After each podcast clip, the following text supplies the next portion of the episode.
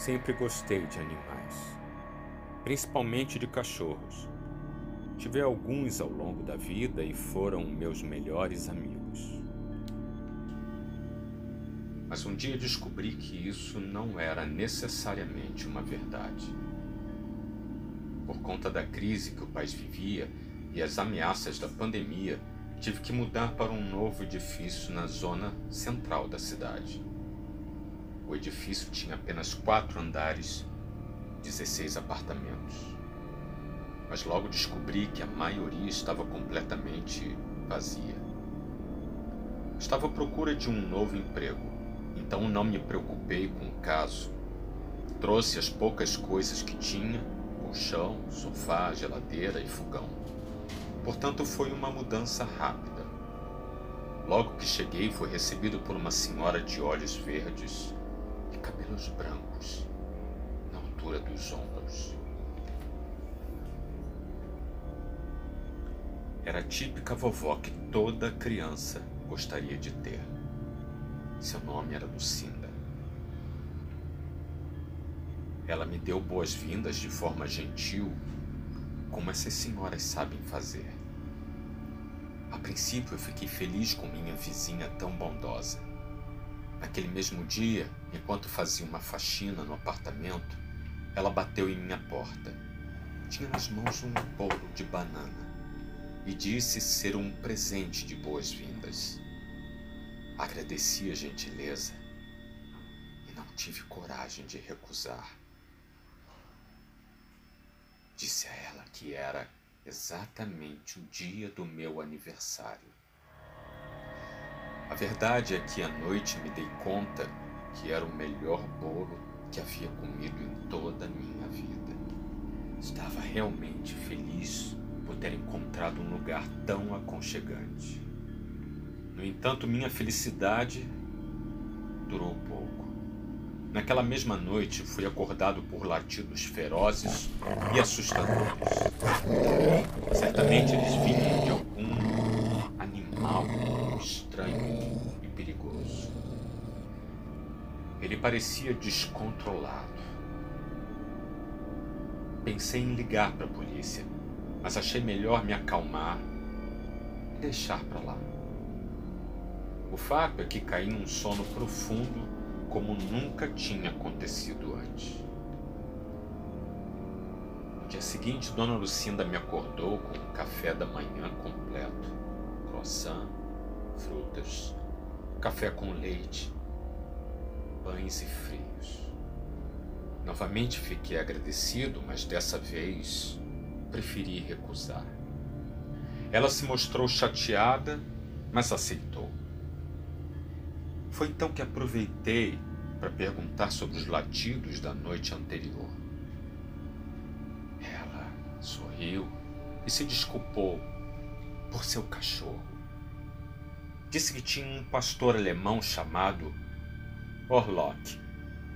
E ele algumas vezes latia de forma descontrolada.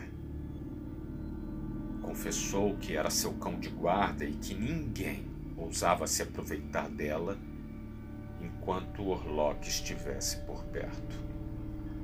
Fechei a porta e ela subiu as escadas. Pela primeira vez reparei que Dona Lucinda morava no andar de cima. E quando se tratava de sua segurança, ela não brincava. Aquela tarde saí para conversar com alguns amigos e, quem sabe, arrumar uma vaga, mesmo que fosse de atendente em alguma loja. Quando voltei, Dona Lucinda me esperava com seu costumeiro sorriso de vovó.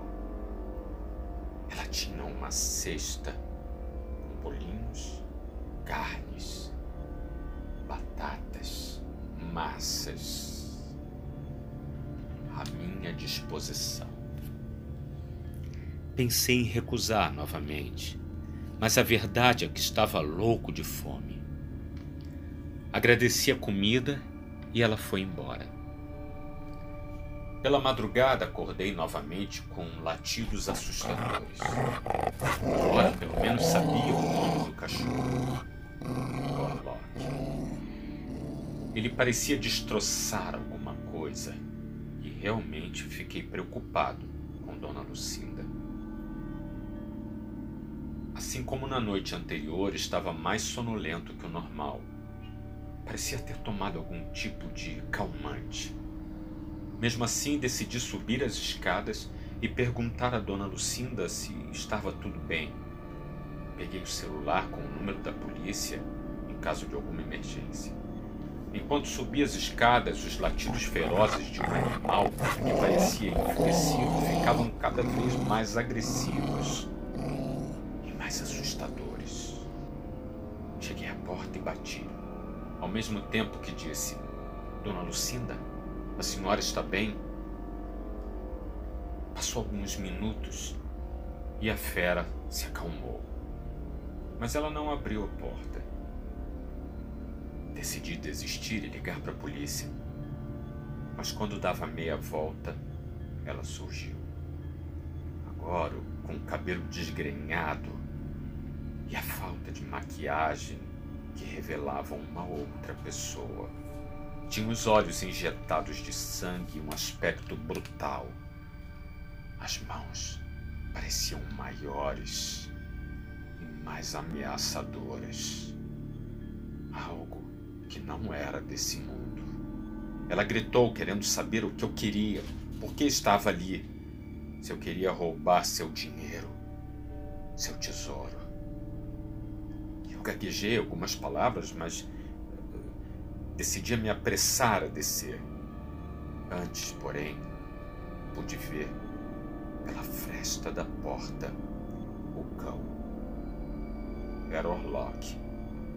Nunca tinha visto algo igual. Ele era simplesmente enorme. Parecia do tamanho da própria Dona Lucinda. E me olhou fixamente como se pudesse ler meus pensamentos.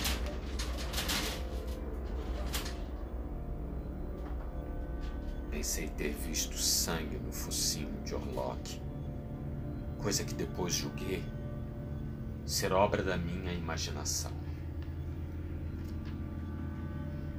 Corri e me tranquei no apartamento. Aos poucos, sem muita dificuldade e mesmo nervoso, dormi. Na manhã seguinte acordei com batidas na porta. Era a Dona Lucinda. Ela parecia sem graça e se desculpou pela noite anterior. Trouxe outro café da manhã, mais completo ainda. A essa altura tive medo de recusar. Mas ela voltava a ser aquela vovó bondosa tudo aquilo teria sido um sonho. Decidi que deixaria o edifício e encontraria outro lugar, mesmo que fosse fora da cidade. Além de Dona Lucinda e de Orlok, tinha notado uma movimentação estranha na rua e me sentia vigiado o tempo todo. Naquela noite ela bateu na porta novamente. Cogitei ficar em silêncio e fingir que não estava em casa. Mas as luzes estavam acesas e seria ridículo esse papel.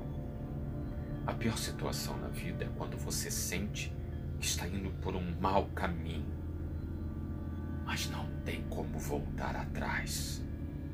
Abri a porta devagar, mostrando que tinha acabado de levantar da cama.